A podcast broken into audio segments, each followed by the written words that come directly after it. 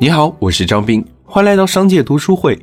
今天我想向你分享的这本书是《门口的野蛮人》。在金融投资领域有个说法，全球公认的两大泡沫，一个是中国的楼市，另一个是美国的股市。前者我们早已深陷其中。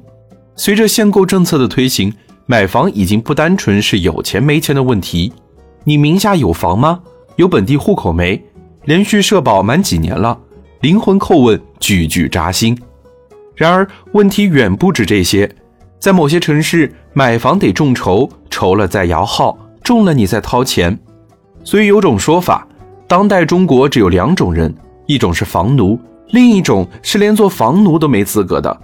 当一个人还没有光荣的成为房奴，那么他一定正走在成为房奴的路上。而后者，说到美国的股市，就不得不提起美国的华尔街，在各类美国大片中极尽画面渲染。企业家、操盘手云集，全球金融大亨都向往的地方。触摸华尔街的经济脉搏，不是任何一个对国际形势、对经济起起落落热衷的人所能做到的，更不要说是普通民众了。然而，今天要给大家分享的这本《门口的野蛮人》，影像化的再现了上世纪八十年代华尔街最著名的公司争夺战，对美国雷诺兹纳贝斯克公司的股权之争。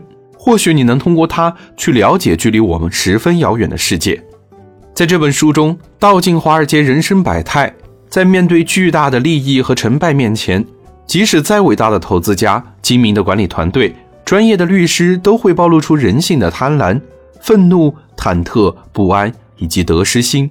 它深刻地揭示了跌宕起伏的收购背后不为人知的秘密：是好是坏，还是不好不坏？你总得思考、行动、发挥。如果不这样，一切就变得索然无味。你必须创造一些兴奋的事。这是主角之一约翰逊说的一段话。正是因为他性格里这般折腾的劲儿，才导致了史上最强悍的资本收购发生。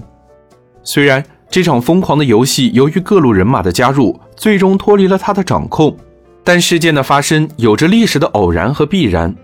正如作者在最后所传达的那样。是时代造就了约翰逊，没有他，华尔街也会培养出一个来。这本书通过扣人心弦的故事演绎，让读者见识到高层社会交际、博弈、谈判、智慧、技艺的种种，并从中得到很多工作和学习所不曾涉猎的知识。在资本角逐的市场，虽无刀光剑影，却时时刻刻处处杀机潜伏。而我们生存的社会又何尝不是呢？稍不留神，就会万劫不复。永远不要低估自己的对手，在你觉得稳操胜券而准备发起进攻时，你的敌人或许也正握着你的把柄，准备给你致命一击。好了，今天的推荐就到这儿。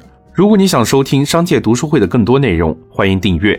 让我们在一年的时间里共读百本好书。我是张斌，我在商界读书会等你。